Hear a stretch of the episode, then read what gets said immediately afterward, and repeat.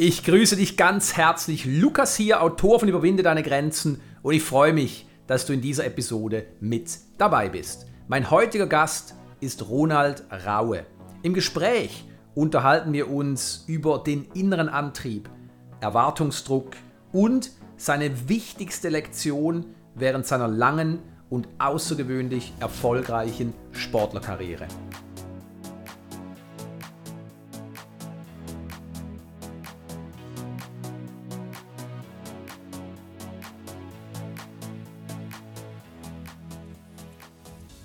Ronald Raue ist 16-facher Weltmeister und bis dato fünffacher Olympiamedaillengewinner. Der Kanu-Rennsportler nimmt seit 1999 erfolgreich an verschiedenen großen internationalen Wettbewerben teil. 2004 wurde er im Zweierkajak mit Tim Wiskötter Olympiasieger über 500 Meter. Nachdem sie zwischen 2001 und 2008 bei allen internationalen Meisterschaften ungeschlagen waren, unterlagen sie bei den Olympischen Spielen 2008 um 9 Hundertstel Sekunden den Spaniern. Ab 2017 ist Ronald Raue Teil des deutschen Viererkajaks über 500 Meter und fuhr Weltrekordzeit in dieser Disziplin. Außerdem gewannen sie in jenem und im darauffolgenden Jahr die Weltmeisterschaften. Als krönender Abschluss seiner Karriere nimmt Ronny mit 39 Jahren an seinen sechsten Olympischen Spielen in Tokio teil. Das Ziel ist klar. Goldmedaille im Vierer-Kajak über 500 Meter.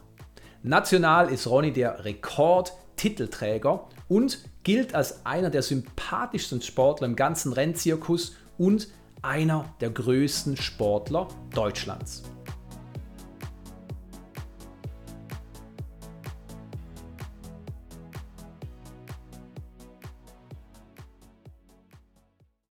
Ronny, herzlich willkommen im Überflieger-Podcast. Schön, dass du hier bist. Ja, danke. Ich freue mich über deine Einladung und äh, wir haben bestimmt viel zu besprechen. Das glaube ich auch, auf jeden Fall, ja. du bist ein wirklicher Überflieger, der natürlich auch sehr, sehr viel äh, dazu beitragen kann, dass alle Menschen einfach mal auch ein bisschen in dein Gehirn reinblicken können, ne? wie du tickst, was, was dich so erfolgreich macht. Und bevor wir starten, ich habe dich zwar schon vorgestellt im Vorfeld, aber geh doch bitte noch einmal darauf ein, wer du bist, was du machst und äh, ja, hau rein. Ja, mein Name ist Ronald Rauer, ich bin Kanu-Rennsportler, ähm, mache das jetzt schon seit äh, 25 Jahren, bin quasi im gehobenen Alter in meiner Sportart, habe ähm, bis jetzt fünf Olympische Spiele mitgemacht. Äh, Tokio werden quasi meine sechsten Olympischen Spiele. Habe vier olympische Medaillen gewonnen, äh, davon eine in Gold, Olympiasieger 2004 in Athen. Und ja, ich habe immer noch Freude daran und bereite mich, wie gesagt, mit Vollgas auf Tokio vor und äh, hoffe, dass ich dann in meinem Sammelsurium noch die fünfte Medaille dazu zählen darf am Ende. Ja, das hoffen wir natürlich alle und äh, freuen uns jetzt schon auf die Olympischen Spiele. Nun, du hast es schon gesagt, du bist schon sehr, sehr lange dabei im Kanu-Rennsport. Einfach mal so die erste Frage, was hat dich über all diese Jahre angetrieben, weiterzumachen? Es ist ein brutaler Sport, ja, du hast natürlich auch Familie, von dem es auch sehr, sehr viel Verzicht. Ja, das klingt ja immer so wundervoll, du bist hier und da auf, auf Trainingslager, Florida oder weiß ich wo, aber äh, es ist einfach nicht immer so glorios, ja, wie es dann auch wirkt am Schluss. Was hat dich angetrieben? Ja, also wie du schon sagst, dass natürlich, man kommt viel rum in der Welt. Das äh, ist natürlich auch ein positiver Faktor. Natürlich macht man dort keinen Urlaub, sondern man kriegt immer nur einen Bruchteil mit von dem, was andere Leute im Urlaub dann natürlich äh, sehen. Man ist natürlich an schönen Orten in der Welt, ähm, hat aber natürlich immer wieder ähm, einen Eindruck gewonnen, sage ich mal. Das heißt, ähm, auf meinen ganzen Reisen, für die ich sehr, sehr dankbar bin, äh, dass ich die machen durfte in meiner Karriere, ähm, habe ich mir auf jeden Fall viele, viele Ziele ausgesucht, die ich auf jeden Fall bereisen werde, mal ganz in Ruhe zum Urlaub machen, wenn ich meine Karriere beendet habe. Das äh, ist schon der große Vorteil, den man äh, daraus zieht und dafür bin ich sehr dankbar, dass ich das äh, machen konnte. Was mich antreibt, ist eigentlich, ähm, ja, ist äh, tatsächlich, die meisten denken immer, man strebt unbedingt nach Medaillen, äh, nach, nach Zahlen, nach Ergebnissen. Für mich ist es wirklich eigentlich die Challenge mit mir selber. Ähm, mhm. Ich versuche mich eigentlich immer wieder zu verbessern und vergleiche mich auch immer mit mir, mit meinen Bestzeiten und will eigentlich äh, mein, mein Körper und mich immer wieder neu herausfordern. Und ich glaube, das ist auch so ein bisschen ein Geheimnis, äh, warum ich überhaupt noch so lange dabei war. Bei uns wurden die olympischen Strecken in den vergangenen Jahren immer wieder geändert äh, während meiner Karriere. Und das hat mich einfach immer wieder neu herausgefordert auch. Äh, wir haben immer wieder neue Distanzen, neue Boote dazu bekommen. Ähm, das heißt, ich war nie irgendwie dauerhaft mit einer Disziplin zufrieden, sondern habe auch versucht, mich immer wieder umzuorientieren und mir da neue Herausforderungen gesucht. Und äh, wie gesagt, dementsprechend habe ich dann natürlich versucht, meine persönliche Leistung, ähm, wo auch immer ich gesessen habe oder auf welcher Disziplin ich mich bewegt habe, dementsprechend zu forcieren und zu verbessern, dass ich ähm, ja, dass ich da einfach auch für mich das bestmögliche Ergebnis herausholen kann. Und ähm, wie gesagt, ich glaube, das Größte ist wirklich die Challenge mit mir selber und äh, ja.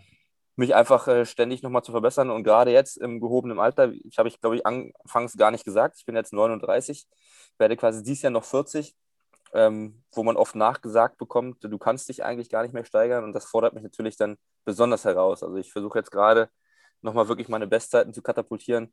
Ähm, am Ende meiner Karriere, sage ich mal, wirklich dann abschließen zu können und zu sagen, äh, ich bin in der Form meines Lebens ähm, und mich da eigentlich nicht von außen beeinflussen zu lassen, was jetzt mein Alter betrifft, sondern ich für mich versuche mich da ganz klar herauszufordern. Und das, ja, wie gesagt, das weckt immer wieder meine Leidenschaft und weckt meine, mein Ehrgeiz und der ist bis jetzt einfach nicht erloschen. Ja, schön. Ja, und ich finde es klasse eben, weil du hast es im Vorgespräch schon gesagt, ja, deine Teammitglieder sind glaube ich, der älteste ist um die 25 rum, ne, wenn ich mich richtig ja, erinnere. Ja, und, und dass du den einfach noch um die Ohren fährst, das finde ich klasse. Und das spricht natürlich einfach auch eben für, für deine Einstellung. Und ich freue mich, dass wir jetzt ein bisschen tiefer gehen, nämlich auch einfach, weil ein Überflieger wie du, ja, das ist kein Zufall, dass jemand so erfolgreich ist und vor allem so langanhaltend. Und das ist ja eigentlich auch die Intention des Überflieger-Podcasts, dass wir wirklich verstehen, was macht jemand wie Ronald Raue ebenso zum Kanu-Rennsport-Überflieger. Nun, vorweg aber eine wichtige andere Frage. Vorbilder sind wichtig. Nun, wenn du zurückblickst, ja, an den Anfang deiner Karriere, wer waren deine Vorbilder jetzt für den Kanu-Rennsport oder vielleicht auch generell einfach, äh, was, was deine Sportlerkarriere anbelangte? Ja, das ist natürlich eine Frage, die man ganz oft bestellt bekommt, wer so die Vorbilder waren, weil ich auch glaube, dass Vorbilder wichtig sind und ähm, dass es einfach auch wichtig ist, gerade als, als junger Sportler oder als junger Mensch generell. Es gibt ja auch äh, andere, andere Situationen im Leben oder andere Felder im Leben, wo Vorbilder genauso wichtig sind. Es ist schon wichtig, dass man jemanden hat, auf den man aufblicken kann, auf den man vielleicht, äh, ja, oder von dem man einfach auch lernen kann, sage ich mal. Auch bestimmte Eigenheiten, bestimmte Charakter, äh, Charakteristika. Ähm, und ähm, bei mir war es aber tatsächlich so, dass ich gar kein spezielles Vorbild hatte, sondern ich hatte mir immer wieder auch Menschen in meinem Umfeld, wo ich gesagt habe, das sind Charaktere oder das sind Eigenschaften, die für mich total nützlich sind, total wichtig und die finde ich gut und würde sie gerne einfach auch äh, weiter verkörpern. Und ähm, das habe ich mir nach und nach äh, angeeignet, äh, das für mich so zu übernehmen und äh, habe immer versucht, auch meinen eigenen Weg zu gehen und zu finden. Mhm. Ähm, was natürlich ganz wichtig war, auch in meiner persönlichen Prägung war die Familie, das ist ganz klar. Ich äh, habe lange auch zu Hause mit meinen Eltern verbracht, habe relativ lange auch zu Hause gewohnt, äh, weil es sich auch noch nicht gelohnt hat, weil ich so unterwegs war, irgendwo hinzuziehen. ähm, aber von klein auf hat mich mein, mein Vater sehr geprägt, auch äh, mein Opa und eigentlich alle Familienmitglieder, die immer in meiner Nähe waren. Und ähm, mir hat man immer von klein auf versucht, äh, ja, so bestimmte Werte zu vermitteln. Und äh, mein Opa zum Beispiel sagt mir seit klein auf immer, oder hat mir seit klein auf gesagt, äh, ein, ein guter Gewinner ist nur der, der auch sehr gut verlieren kann. Wow. Und ähm, das sind so, so ganz kleine Sätze immer gewesen, die sich aber bei mir irgendwie eingebrannt haben und mhm. äh, mhm. ja, an denen man dann auch gewachsen ist, weil man sich an denen äh, immer weiter orientieren konnte und äh, wie gesagt, äh, man ist einfach daraus gewachsen und daher hatte ich kein, kein Vorbild, was einen Namen hat, sondern wie gesagt, ich hatte einfach äh, Werte, die für mich sehr wichtig waren. Und die habe ich bis heute versucht zu verkörpern und weiterzugeben. Schön, ja, wow. Das ist natürlich äh, ja, grandios, wenn das in der eigenen Familie auch schon äh, so vorgegeben ist, ja, was ja auch nicht immer jetzt unbedingt die Voraussetzung ist. Nun, Ronny, dein relativ schneller Erfolg als Sportler hat auch zu einem gewissen Erwartungsdruck geführt. Wie bist du mit diesem Leistungsdruck zu Beginn deiner Aktivzeit umgegangen und wie handhabst du ihn heute? Ja, das war tatsächlich manchmal gar nicht so einfach, äh, weil ich, wie du schon sagtest, sehr, sehr jung, schon sehr erfolgreich war. Ich äh, war noch nicht mal volljährig und bin quasi schon äh, immer eine Klasse höher gestartet, quasi als Junior, als 16-Jähriger teilweise schon bei den Männern mitgefahren, wo man erst ab 18 hätte starten dürfen. Und ähm, ja, am Anfang war es eigentlich gar nicht, gar nicht so, so präsent bei mir, weil ich das einfach auch genossen habe. Ich habe die Herausforderung genossen und habe mir natürlich äh, auch gar keine Gedanken gemacht in dem Moment. Aber das kam dann mit zunehmendem Alter so ein bisschen, dass man gemerkt hat, wow, da ist doch schon ganz schön viel Erwartungsdruck. Und ähm, man musste lernen, damit umzugehen. Ich glaube, der große Vorteil war einfach, dass ich schon sehr früh gelernt habe, damit umzugehen und ich konnte damit wachsen. Mhm, okay. Und ähm, ja, man hat dann für sich einfach äh, Wege gelernt, wie man damit umgeht. Ähm, ich mache das auch wirklich mit mir selber aus. Mhm.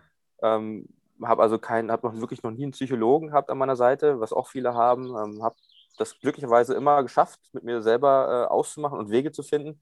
Wobei man da auch sagen muss, auch da sind Familie und Freunde natürlich sehr, sehr wichtig, ja. ähm, die einen dann erden und bodenständig machen und einfach auch ja, selbstkritisch manchmal betrachtet, äh, dass man weiß, wo man steht und dass man auch wirklich selber kritisch mit sich umgehen kann. Und ähm, daher glaube ich, war es immer präsent, aber es hat mich irgendwie nie erdrückt. Und äh, es ja. war immer so, dass, dass mich das eher motiviert hat. Also der Druck und den, den Willen, den ich von mir selber erwartet habe, ähm, das war, glaube ich, viel präsenter als das, was von außen an mich rangekommen ist. Weil da waren irgendwann auch einfach die Scheuklappen hoch und äh, wie gesagt, im Vergleich zu dem, was ich selber erreichen wollte und was ich selber leisten wollte, die Zielstellung war viel, viel höher und präsenter.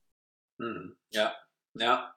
Ja, interessant, weil das andere eben, das hört man ja auch oft, dass, dass der äußere Erwartungsdruck dann einfach dazu führt, eben, dass die Leistung nicht mehr gebracht wird. Und bei dir ist es auch nicht atypisch, ja, für Überflieger, die wirklich einfach sehr, sehr hohe Standards auch äh, von, von sich aus äh, für sich definieren und eben auch diese, diese nächste Ebene immer erreichen wollen. Ja, ja klasse.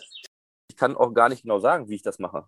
Also, okay. wenn mir jemand diese Frage stellt, wie ich das mache, ich, ich habe da jetzt kein, kein Muster, nach dem ich verfahre, wie es vielleicht äh, ein Psychologe jetzt anbieten würde, sondern ich, äh, ja, ich mache das irgendwie in meinem Inneren, aber ich habe kein Muster. Und ähm, tatsächlich ist es so, dass ich mich da auch manchmal hinterfrage, was kannst du eigentlich weitergeben oder was kannst du Leuten raten, Jüngeren, damit, wie gehst du damit um? Richtig. Und ich habe da keine richtige Antwort. Also das Noch ist manchmal gar nicht so einfach. Ja, richtig. Klar, du, du verkörperst es, ja, du lebst es und vielleicht kommt wirklich der Punkt, wo du dann auch mehr zurückblickst und sagst, ah, stimmt, das und das habe ich gemacht oder das und das habe ich nicht gemacht, ja. Aber es ist ja, interessant. Die Zusammenhänge werden einem, glaube ich, erst später bewusst. Das, äh, das stimmt schon, ja. Ja, richtig. Ja, und ich denke eben, ähm, ein Sportler wie du, ja, der einfach offensichtlich das verkörpert, der ist vielleicht so stark in dieser Materie drin, dass er sich sagt, du, das ist doch selbstverständlich oder das ist natürlich, ich kann es dir nicht sagen. Und ein anderer, der vielleicht eben nicht dieselben inneren Prägungen hatte, der muss vielleicht in der Hinsicht härter kämpfen oder an sich arbeiten und hat dann vielleicht einfach auch ein Bewusstsein für das, was er noch nicht kann und was er sich dann vielleicht auch aneignen musste. Ja. Ich bin grundsätzlich ein sehr positiver Mensch. Ich glaube, es hilft mir in vielen Situationen viel ja. weiter. Und ähm, es gibt selten Dinge, die mich, ähm, die mich so negativ beeinflussen, dass ich von meinem eigenen positiven Weg abkomme, sage ich mal. Ne? Klar gibt es immer wieder Dämpfer und man muss sich auch mit äh, nicht so schönen Sachen auseinandersetzen und hat man auch negative Einflüsse, aber ich glaube, ich bin einfach äh, auch so gestrickt, dass ich viel zu viel positive Energie in mir habe, als dass ich äh, mich mit negativen Sachen belasten würde. Also irgendwann ist es einfach, dass ich sage, okay, das ist nicht mein Weg und ich gehe den anderen positiven Weg. Und ja, ja. ich glaube, das ist so dass, dass der Grundbaustein, den ich einfach für mich habe. Ein ganz wichtiger Baustein, ja, auf jeden Fall. ja, äh, Ronny, lass uns über deinen bis heute größten Erfolg sprechen. Was machte ihn so besonders für dich? Ja, mein größter Erfolg äh, war natürlich der Olympiasieg 2004 in Athen. Ähm, ich war noch relativ jung. Ich war ja 22 erst. Mhm. Äh, nichtsdestotrotz ist es natürlich so, wenn man als Sportler irgendwann anfängt, gerade als junger Sportler Sport zu treiben, auch intensiver Sport zu treiben, sind die Olympischen Ringe relativ schnell präsent. Und man, das ist so das übergeordnete Ziel, was eigentlich über allen steht und schwebt. Und ob man das in dem Moment dann irgendwann erreicht, das, äh, das weiß man nie. Aber das ist eigentlich das Ziel, worauf man darauf hintrainiert. Und das hat äh, schon eine große Wirkung auf, auf einen und auf mich gehabt. Natürlich, ähm, das war so das, das eigentlich das Erreichen des Ziels, was ich mir immer erträumt habe bis dahin.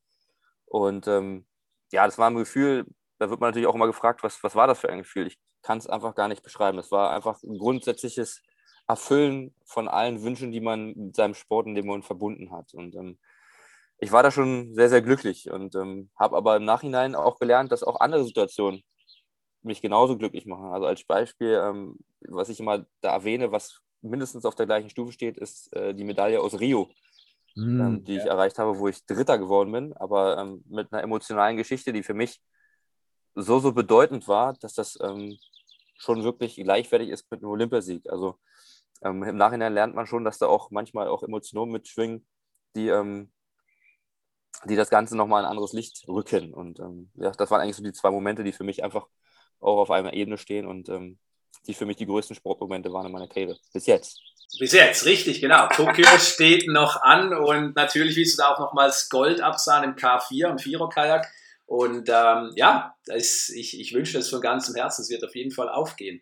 Also das ist einfach mal so mein, meine Wette sozusagen. Ne? genau. Nun, ich meine, im, im, Sport gehören natürlich auch Niederlagen dazu und du hast nebst deinen Erfolgen natürlich auch einige Niederlagen jetzt äh, auf hohem Niveau natürlich wohlgemerkt einstecken müssen. Welche davon war für dich besonders schwer und warum?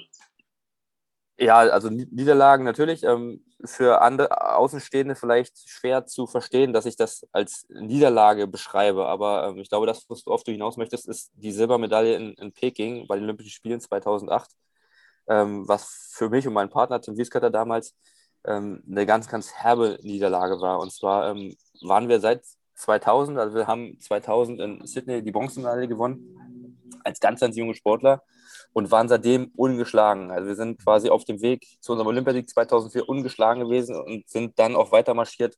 In den Jahren 2005, 2006, 2007 waren wir bei allen Weltcups, allen Meisterschaften ungeschlagen. Und da war natürlich der absolute Top-Favorit auf die Goldmedaille ähm, in Peking. Und das war auch das, was wir uns natürlich erfüllen wollten. Das war wieder das Ziel, was wir uns natürlich selber erklärt haben, ähm, unabhängig von dem Druck, der da von außen kam. Ja, und dann war es leider so, so ist es aber auch bei Olympischen Rennen, dass die ihre eigenen Gesetze schreiben, ähm, dass jemand ähm, uns so unter Druck gesetzt hat, äh, womit wir nicht gerechnet haben und haben dann wirklich im Ziel um, oh, ich glaube, es waren umgerechnet fünf Zentimeter, ähm, das Rennen verloren, beziehungsweise sind Zweiter geworden, ähm, was für uns in dem Moment eine wirklich ganz, ganz herbe Niederlage war. Also wenn man so auch die Bilder anguckt, die, die dort geschossen wurden früher, ähm, dann sieht man es in unseren Augen, dass wir alles andere als glücklich waren über die Silbermedaille. Im Nachhinein muss ich sagen, war es einer der prägendsten Momente, die ich einfach für mich in meinem Sportleben hatte, weil ähm, man auch da viel gelernt hat und ähm, auch gelernt hat, dass manchmal auch eine Silbermedaille ganz, ganz wertvoll sein kann, egal was vorher gewesen ist. Und äh, dass es trotzdem eine ganz, ganz große Leistung war, die wir verbracht haben, weil auch das, was wir vorher geleistet haben, war dadurch ja nicht weg. Ja. Also man, der Weg war ja ein ganz besonderer, den wir dahin gegangen sind und ein sehr erfolgreicher. Aber das zu lernen, das war für uns in dem Moment erstmal sehr, sehr schwer und ähm, hat auch eine Weile gedauert, muss ich gestehen. Das ähm, war auch schon ein Scheidepunkt, wo wir beide gesagt haben, machen wir überhaupt weiter. Wir waren da schon sehr, sehr enttäuscht. Ähm, aber gesagt, im Nachhinein sind es doch die kleinen Niederlagen und auch die kleinen Rückstöße, wo man aus seiner Komfortzone auch mal rauskommt, auch emotional rauskommt, wo man wirklich dran reift und auch dran wächst. Und ähm, dafür bin ich auch sehr, sehr dankbar eigentlich, dass ich immer wieder solche solche Momente auch hatte, obwohl es ja keine mhm. Niederlagen sind. Ne? Also jetzt im Nachhinein betrachte ich das eigentlich nicht als Niederlage, aber ja. in dem Moment war es halt eine. Und ähm, ich glaube, das war auch ein großer Bestandteil äh, in dem, wie ich mich dann weiterentwickelt habe, weil einfach, ähm, ja, weil auch eine Lernphase wieder dabei war, die aus mir wieder einen neuen Athleten, auch einen neuen Charakter gemacht hat. Und ja, richtig. Das hat mich aber wiederum motiviert, dann ähm, weiterzumachen und äh, was daraus zu machen aus dem, aus dem Gelernten und Verarbeiteten. Und daher, glaube ich, sind äh, solche Niederlagen sehr, sehr wichtig und manchmal viel lehrreicher als ein Erfolg. Ja, klar. Und, und gleichzeitig natürlich auch eben äh, völlig verständlich, ja, weil wenn einer das jetzt von außen sieht und sagt, ah, was, ja, Silbermedaille an der Olympiade, das ist doch genial, aber eben acht Jahre ungeschlagen, absoluter Top-Favorit und das zeigt doch einfach, dass sich diese Niederlagen und eben auch die Gefühle, die Emotionen, die mit solchen Niederlagen einhergehen, sich einfach immer auf einem sehr individuellen Level abspielen. Eben, für euch war das irgendwo ein Rückschlag. Für jemand, der nie an der Olympiade war, der hätte jetzt gesagt, naja, ich wäre ja froh gewesen, wenn ich die Silbermedaille hätte. Was haben die? Aber ich finde es immer so wichtig. Das ist das gleiche wie beim Gewichtsverlust. Ja, einer, der immer schlank war und zwei, drei Kilo zu viel hat, für den ist das einfach kein Luxusproblem, wie einer, der sagt, hey, ich bin seit Leben, einem Leben lang äh, übergewichtig und äh, was hat ihr für Probleme, ja. Ja, also wirklich äh, herausragend. Natürlich auch, wie du damit umgegangen bist, ja. Nun, du hast es auch schon ein bisschen erwähnt, ja, du hast während deiner sehr erfolgreichen und langen Karriere auch immer wieder unerwartete Situationen erlebt, so zum Beispiel die Streichung des Einer-Kajaks über die 500-Meter-Strecke an der Olympiade, ich weiß nicht mehr an welcher das war, nachdem du dich bereits ein Jahr lang, wenn ich mich richtig erinnere, darauf vorbereitet hast. Und dann natürlich letztes Jahr die Verschiebung der Olympischen Spiele in Tokio um ein Jahr, ja, was natürlich für einen Top-Leistungssportler, der gerade so seine Leistungskurve, sein Zenit auch wirklich erreicht hat, äh, nicht ohne ist. Nun, wie gehst du mit solchen Situationen um? Weil, wie gesagt, für Normalbürger ist es vielleicht jetzt nichts Weltbewegendes, aber ich kann es gut nachvollziehen, dass es eben nicht ohne ist, wenn du da ein Jahr volle Kanne trainiert hast, die Familie zu Hause gelassen hast und dann kommst du an den Punkt, wo du sagst, Mann, ja, was soll denn das?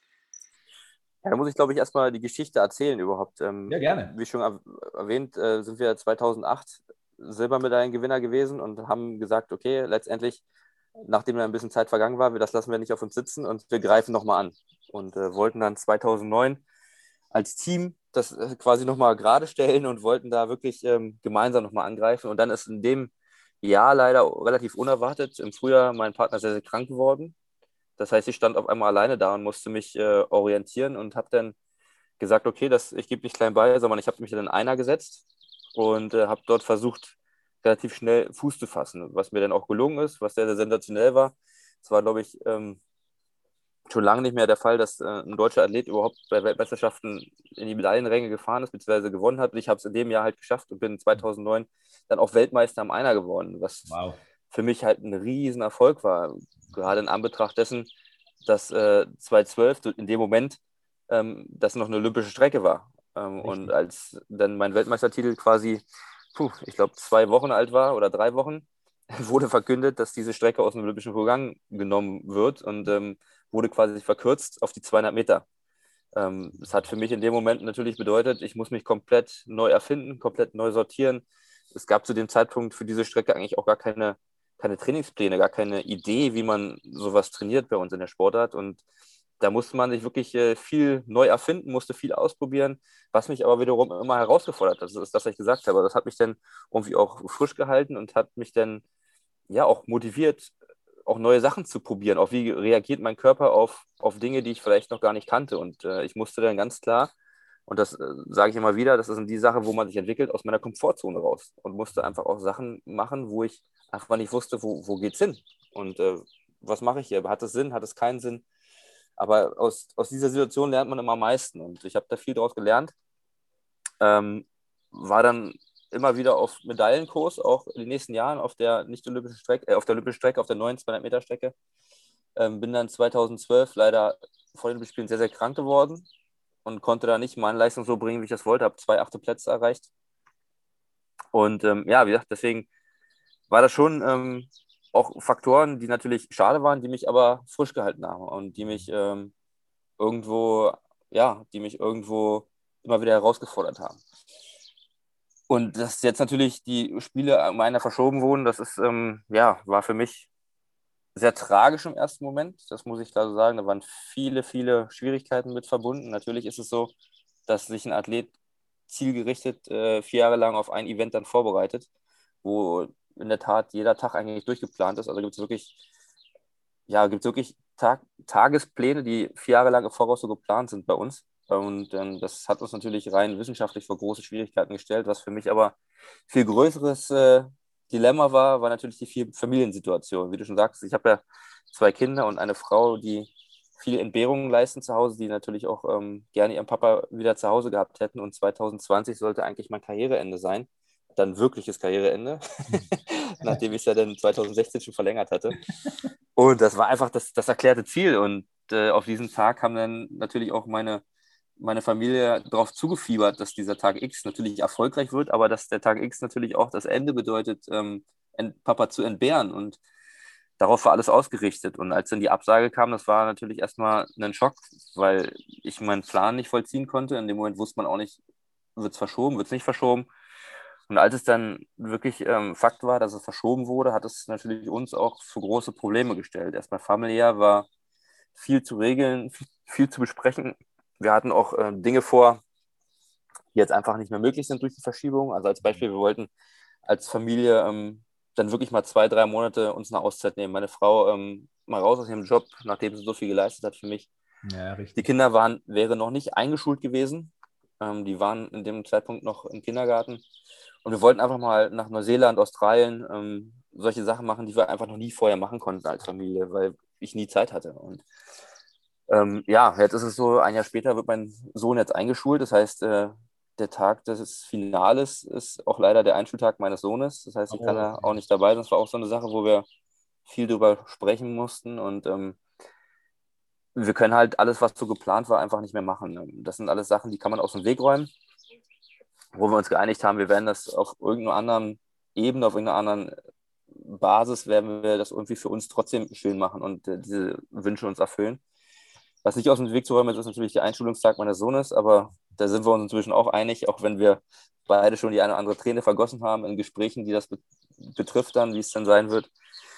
Aber auch da sind wir uns inzwischen sehr, sehr einig. Und ähm, die andere Seite war natürlich das Finanzielle. Meine ganzen Verträge liefen natürlich aus Ende 2020. Das heißt, ich hatte ähm, mit der Verschiebung erstmal nichts in der Hand, was äh, mir eine sichere Basis auf finanziell einfach verspricht. Und da muss man natürlich auch viel, viel erstmal ähm, sprechen, auch in der Situation, wo es mir sehr, sehr schwer gefallen ist. Also ich habe mir auch sehr, sehr lange Zeit gelassen, überhaupt die Entscheidung zu treffen. Und es war ja auch eine Situation, ähm, gerade wir als Kanuten haben viele kleine Sponsoren, auch kleine Unternehmen als Sponsoren. Und in einer Phase, wo teilweise Unternehmen um ihre Existenz kämpfen mussten, auch um Mitarbeiter kämpfen mussten, um die Existenz der Familien, war es für mich einfach auch total schwer, da überhaupt ins Gespräch zu gehen. Ich wusste teilweise nicht, wie geht es den Firmen und überhaupt den Mut zu fassen, da ähm, ins Gespräch zu gehen. Das war für mich ja, einfach nicht richtig in dem Moment und habe mir da wirklich lange, lange Zeit gelassen und letztendlich war ich sehr dankbar und froh und bin es heute umso mehr, ähm, dass meine langjährigen Partner dann auf mich zugegangen sind und haben gesagt, pass auf, wie ist denn das, äh, wie wollen wir den Weg weitergehen und wir würden dich gerne weiter unterstützen und wow. mir letztendlich eigentlich den Schubs gegeben haben, überhaupt die Entscheidung zu treffen, dann weiterzumachen. Und ähm, das war für mich einfach auch aufgrund auch meiner Familiensituation natürlich eine ganz, ganz wichtige Basis, dass ich da jetzt keine Fehler auch äh, begehe, was, was die Familienabsicherung betrifft. Und wie gesagt, deswegen war viel, viel äh, zu regeln und ähm, ich bin aber auch froh, wenn dann das wieder geschlossen ist, wir ein neues aufschlagen können und ähm, ja, hoffentlich erfolgreich ich meine Karriere dort beenden konnte. Ja, richtig. Ja, aber schön, dass du das alles so hingekriegt hast und ähm, ja, eben, wie du sagst, schwierige Entscheidungen und jetzt holst du Gold für deinen Sohn. Dann wird er dir da ewig dankbar sein, ne? Dann genau. Ja, er ist dann, glaube ich, froh, wenn ich auch da bin, einfach wieder. Natürlich. Ja, das ist ihm fast wichtiger, aber das stimmt schon. Also das, das Gute ist, da bin ich auch überrascht, das muss ich wirklich sagen. Er ist ja jetzt nur sechs Jahre. Ähm, manchmal überrascht, wie man mit einem Sechsjährigen dann doch schon darüber reden kann und äh, wie sehr er eigentlich schon versteht, was für eine Tragweite das für mich hat. Richtig. Und er tatsächlich Verständnis zeigt. Und ähm, das rührt mich dann wiederum zu Tränen, weil, weil man das eigentlich nicht erwarten kann von einem Sechsjährigen. Und ähm, wie gesagt, das macht uns gemeinsam, hat uns das jetzt schon stark gemacht, überhaupt darüber zu reden zu wissen, wie der Weg geht. Und ich glaube, im Nachhinein wird uns das noch viel stärker zusammenbringen. Ja, richtig. Das ist schön zu hören, ja. Ja, die heutigen Kinder, die sind in vieler Hinsicht reif. Auf jeden Fall, ja.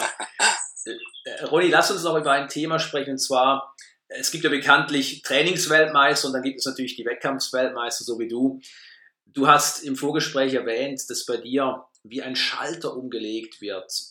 Was geht dir vor dem Start durch den Kopf? wenn du wirklich da stehst und weißt, okay, jetzt geht es sozusagen um die Medaille oder was auch immer. Was geht dir da durch den Kopf? Ja, das ist ähm, auch was, was ich für mich auch erst in den letzten Jahren so wirklich äh, rekapituliert, rekapituliert habe, wie das überhaupt funktioniert im Kopf, was da überhaupt funktioniert.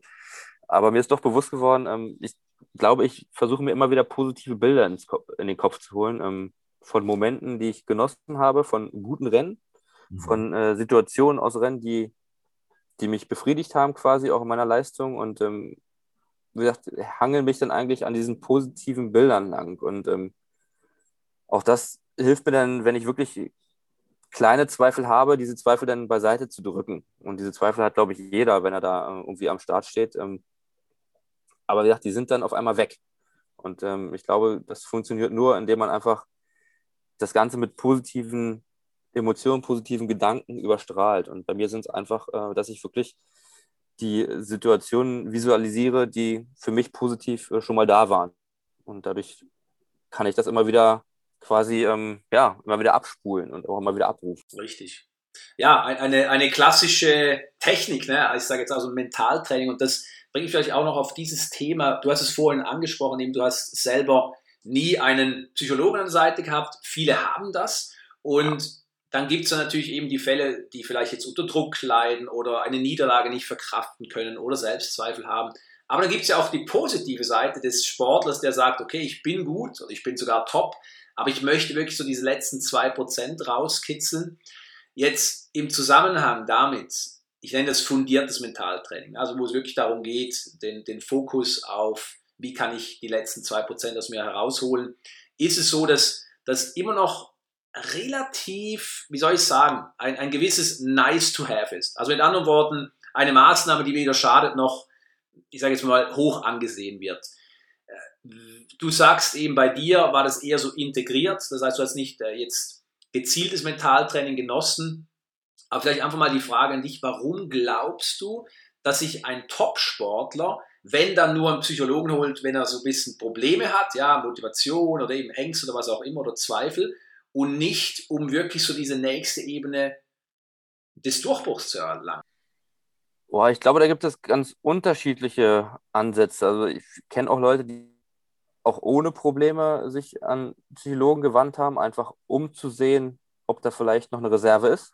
Mhm. Ähm, aber du hast schon recht, die meisten, die quasi das in Anspruch nehmen, die haben für sie, oder sehen für sich irgendwo ein Problem im, im Ablauf oder im, ja, in der Sache, wie ich mit Leistungsdruck umgehe oder sonstigen Geschichten. Ähm, warum das so ist, kann ich nicht sagen. Ich glaube, man kann da auch keine generelle Sage, äh, Aussage zu treffen, sondern es ist sehr charakterabhängig. Und mhm. ja, also in meinem Fall, ich habe da wirklich nie drüber nachgedacht. Also für mich war das immer alles glatt und ich bin damit sehr gut zurechtgekommen und ich hatte tatsächlich eher Angst, dass irgendwas aus, aus der Bahn kommt, wenn ich mich darauf jetzt einlasse. Ne? Also, okay, ja. weil ich habe für mich immer, wie gesagt, eine sehr, sehr gute Basis gefunden, hatte auch nie Probleme. Im Nachhinein vielleicht, ja, wenn ich mir da jemand zu Rate gezogen hätte, vielleicht wäre da noch mehr bei rausgekommen. Das weiß man hinterher natürlich nie ähm, und weiß es auch vorher leider nie.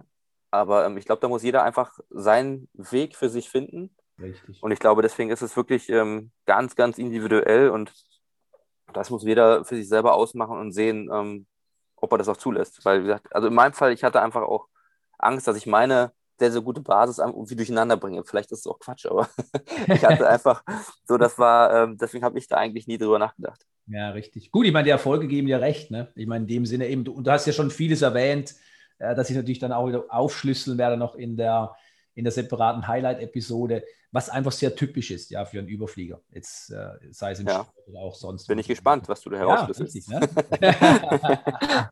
das wirst du zu Ohren kriegen, ja, genau. Ja, Ronny, eine wichtige Sache, ja, viele Sportler identifizieren sich mit der Rolle Top-Sportler. Und das Ende ihrer Karriere bedeutet das Ende ihres Selbstwertes. Ist äh, eine Dunkelziffer, ähm, Michael Phelps hat es mal genannt, ja, 85 Prozent aller Top-Leistungssportler, die irgendwo in ein Loch fallen, sei es Depressionen, sei es sogar auch äh, zum Teil suizidale Gedanken oder leider auch äh, nicht selten Suizide. Nun, diese Ängste werden natürlich oft ungern zugegeben. Ich kann ein Liedchen davon singen. Ich war einer derjenigen, die wirklich dann abgestürzt ist.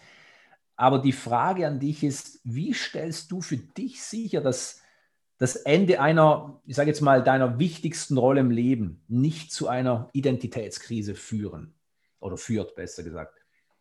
Also ich glaube, es ist ganz schwer, sich da einen Plan zurechtzulegen. Ich glaube, das ist auch das Problem, was es gibt keinen, keinen wirklichen Plan, sondern man, man muss wirklich auch ähm, neu dazulernen. Das ist ganz klar. Und ich, auch ich habe keine Angst, aber großen Respekt vor dem Moment, äh, wenn ich meine Karriere wirklich beende. Und ich weiß nicht, wie ich mich dann letztendlich fühle. Das kann man, glaube ich, nicht vorhersagen. Aber ich für mich kenne mich einfach nicht so negativ, dass ich mir da Sorgen um mich mache, sondern ähm, ich bin natürlich auch sehr, sehr geerdet durch meine Familie. Ich bin ja nur auch schon ein bisschen ein gereifterer Mensch als, als vielleicht ein junger Sportler, der aufhören würde. Ah, ich kann dir gar keine richtige Antwort darauf geben, weil das ist immer ein ganz, ganz schwerer Schritt und das ist auch ein Schritt, der mir bevorsteht, vor dem ich großen Respekt habe. Und das sind ja nicht, ist ja nicht das, das Selbstwertgefühl, um das es nur geht, sondern das hängt ja auch damit zusammen, wie wird meine Existenz weiter stattfinden? Was werde ich für einen Beruf machen? Werde ich einen Beruf finden? Und natürlich ist es so, dass das Ansehen ähm, ja irgendwann verebben wird. Also man wird irgendwann in der Menge untergehen, was man so ja nicht gewohnt ist Richtig. von den letzten Jahren oder von, von seiner Karriere. Und ähm, ich glaube aber, dass wenn man als Sportler schon sehr, sehr geerdet ist und sich dem bewusst ist, ähm, dass man natürlich gesehen wird, mehr als vielleicht andere Menschen in der Bevölkerung, wenn man trotzdem immer noch ähm, ja, einer, einer ist wie alle anderen. Richtig. Und ähm, ich glaube, wenn man sich äh, dem bewusst ist, dann bereitet man sich auch rechtzeitig darauf vor, dass man einfach äh, ja, mit dem Moment nicht überfordert ist. Und ich, also ich hoffe einfach und ähm, gehe einfach davon aus, dass ich irgendwann einen fließenden Übergang finden würde. Aber ich bin einfach auch viel zu glücklich, dass ich irgendwann einfach die Zeit für die Familie habe. Und das ist mhm. für mich oberste Priorität. Und ob ich da nur ansehe von außen habe, das äh, ist mir relativ gleichgültig, weil ich weiß, dass äh, meine zwei Söhne, die werden immer zu mir aufschauen und ähm, ja. werden mich als, als den Papa sehen, der für, für sie das Größte ist. Und das reicht mir völlig aus. Da muss ich keine, keine Zeitungsartikel in der Zeitung haben über mich, sondern ja. das ist für mich einfach das größte Gut und ähm, darauf freue ich mich einfach auch. Ja, schön, ja. Ja, und, und du erwächst ja auch nicht den Eindruck, dass du Sport getrieben hast, ja, um, um auf dem Treppchen zu stehen und so quasi die, die Botschaft in die Welt posaunst, hey, schau mich an, ich bin ja was, weil ich Olympiasieger bin. Sondern im Gegenteil, eben wie du sagst, das, so habe ich dich auch immer wahrgenommen gut, ähm, ja, gut eingestellt, aufgestellt, aber auch irgendwie eben sehr, sehr geerdet. Und äh, da bin ich absolut deiner Meinung, dass dir das auf jeden Fall das äh, auch erleichtern wird. Und was ich ganz wichtig finde, wenn du hast so viel Erfahrung gemacht, ja, Grenzerfahrungen natürlich auch durch deinen extremen Erfolg. Da hast du einfach viel zu viel, ja, was du weitergeben kannst, als dass du irgendwo versandest und sagst, hey, mein Leben hat keinen Sinn mehr. Ne? ja, aber auch, auch das sind zum Beispiel aber auch Situationen, man, man, also mit denen ich mich jetzt gerade beschäftige, man weiß ja nicht, hat man überhaupt die Möglichkeit, das weiterzugeben? Wird sich jemand dafür interessieren? Vielleicht interessiert sich auch niemand dafür, was ich überhaupt weitergeben kann. Ne? Also, das ist ja auch so die Ängste, die da schon mitschwingen und die kann man auch nicht leugnen. Dass, ähm, wenn man auf einmal von einer Gruppe steht und soll was erzählen und keinen interessiert, ist ja, also, wem würde das nicht schwerfallen, da die Situation auch dann äh, so zu akzeptieren? Und ähm, da muss man, wie gesagt, äh, selber seinen, seinen Weg finden. Und ähm, was ich einfach auch gelernt habe aus der Vergangenheit ist, dass es für Leute schon sehr, sehr interessant ist, solche Wege einfach auch sich anzuhören und ähm, daraus zu lernen. Und wie gesagt, ich hoffe einfach, dass, äh, dass man da einen guten Weg findet. Und ähm, das ist schon was, was mich auch umtreibt. Und ich kann jeden verstehen, der da auch ähm, Ängste mit verbindet. Das ist, natürlich. Also natürlich. das kann ich absolut nachvollziehen. Natürlich. Und Ängste ist auch was, was sein darf. Ne? Und ich glaube eben auch, ich, ähm, wie du weißt oder nicht weißt, jetzt weißt du es, ich betreue auch äh, Top-Sportlerinnen als, als Mentaltrainer, als Coach. Und da ist wirklich so diese nächste Ebene, sich zu zeigen. Eben genau das, was du sagst, ist mitunter auch mit Mut verbunden. Ja, und nicht selten hörst du dann, ja, mutige Sportlerinnen, die sagen, wow, aber das, das braucht richtig Mut, wenn ich mich da eben mit meiner Botschaft nach außen äh, zeige. Und es ist die größte Angst, ja, also wieder Statistiken aus diesem Jahr, die gezeigt haben, das öffentliche Reden ist die größte Angst schlechthin, ja, vor dem Tod, vor allem, was uns sonst Angst macht. Und von dem her hast du wieder die positive Herausforderung. ja. ja, Ronny, ich möchte abschließend noch auf einige Fragen äh, zu sprechen kommen, beziehungsweise die eine Frage oder Fragen stellen, die du einfach kurz und knackig mit einem Wort, mit einem Satz, mit mehreren Sätzen beantworten kannst. Nun, die erste Frage ist, du blickst auf eine außerordentlich erfolgreiche Sportlerkarriere zurück. Welche Ratschläge hast du für junge, ambitionierte Sportler und Sportlerinnen, die in deine Fußspuren stapfen wollen? Ich glaube, äh, das Wichtigste ist, sich erstmal nicht so ernst zu nehmen und vor allen Dingen immer wieder Spaß an der Sache zu entwickeln. Ähm, viel wichtiger als nur nach dem Erfolg zu suchen, ist einfach Spaß zu haben und äh, vor allen Dingen einfach nicht so engstirnig zu sein, auch mal andere Sachen auszuprobieren, von, von dem lösen, was einem eigentlich antreibt und immer wieder ja, sich neu zu erfinden und äh, mutig sein, Dinge auszuprobieren. Ich glaube, das würde ich jedem raten und äh, gerade jüngeren Athleten würde ich raten, wirklich viele Dinge auszuprobieren, was Sport betrifft. Das äh, bringt einem immer weiter, egal welchen Sport man letztendlich macht. Mhm, sehr schön, ja. Was war die wichtigste Lektion für dein Leben, die du während deiner Sportkarriere gemacht hast? Die wichtigste Lektion, puh, das sind ganz schön viele gewesen. Ähm, aber ich glaube, das, was ich mir mitgenommen habe aus meiner Sportlerkarriere, ist einfach, ähm, ist wirklich die Aussage, umso mehr man seine Komfortzone verlässt, umso mehr wird man wachsen. Und ähm, das ist auch mein, ja, mein, mein Ziel für mein zukünftiges Leben ähm, ohne Sport, dass ich das versuche in mein, äh, ja, in mein zweites Leben dann quasi zu übertragen und hoffe dann äh, genauso gut damit weiterzukommen, wie ich auch im Sport weitergekommen bin. Ja, wow. Was wirst du nach dem Ende deiner Sportkarriere in diesem Jahr am meisten vermissen? Puh, schon, das, schon auch das Reisen und das Zusammensein mit den Kameraden, auch mit, äh, mit gemeinsam mit Athleten für ein Ziel zu kämpfen, ähm, auch füreinander einzustehen, ähm, sich gegenseitig zu pushen, ähm, ja, einfach das Miteinander. Und ähm, das wird mir wahrscheinlich schon fehlen. Vielleicht auch nicht so doll, wie ich es jetzt vermute, aber ähm, doch, das wird mir auf jeden Fall fehlen. Und ähm, ja, da werde ich wahrscheinlich noch lange dran zurückdenken. Natürlich, schöne Erinnerungen, ne? Ja. auf jeden Fall, lustige. Und worauf freust du dich am meisten? Ganz klar auf die Zeit mit meiner Familie. Ähm, das ist einfach das, wofür ich jetzt wirklich auch äh, das Ziel vor Augen habe. Und ähm, dann einfach auch erfolgreich aus der, ja, aus meiner Karriere aussteigen zu können und ähm, dann natürlich auch Sachen zu machen. Ich bin ja nur auch sehr sportbegeistert generell, nicht nur in meinem Sport. Äh, ich fahre gerne Ski, ich äh, gehe gerne Wakeboarden, Surfen, Kiten, alles solche Sachen, für die ich einfach viel, viel zu wenig Zeit hatte, auch mit meinen Kumpels. Und äh, da freue ich mich einfach super drauf, dass ich einfach auch wieder Sachen machen kann, endlich, ähm, die für mich ja einfach auch Lebensfreude bedeuten. Und das dann zu kombinieren mit der Familie, das ist so mein, mein Lebensziel, was ich jetzt vor Augen habe. Ja, schön. Wow. Ja. Ronny, ich wünsche dir ganz, ganz viel Erfolg natürlich für Tokio und freue mich auf die Goldmedaille, dass ich die mit dir feiern kann. Und ja. herzlichen Dank, dass du hier warst. Vielen Dank für die Einladung. Ich habe mich gefreut. Danke dir.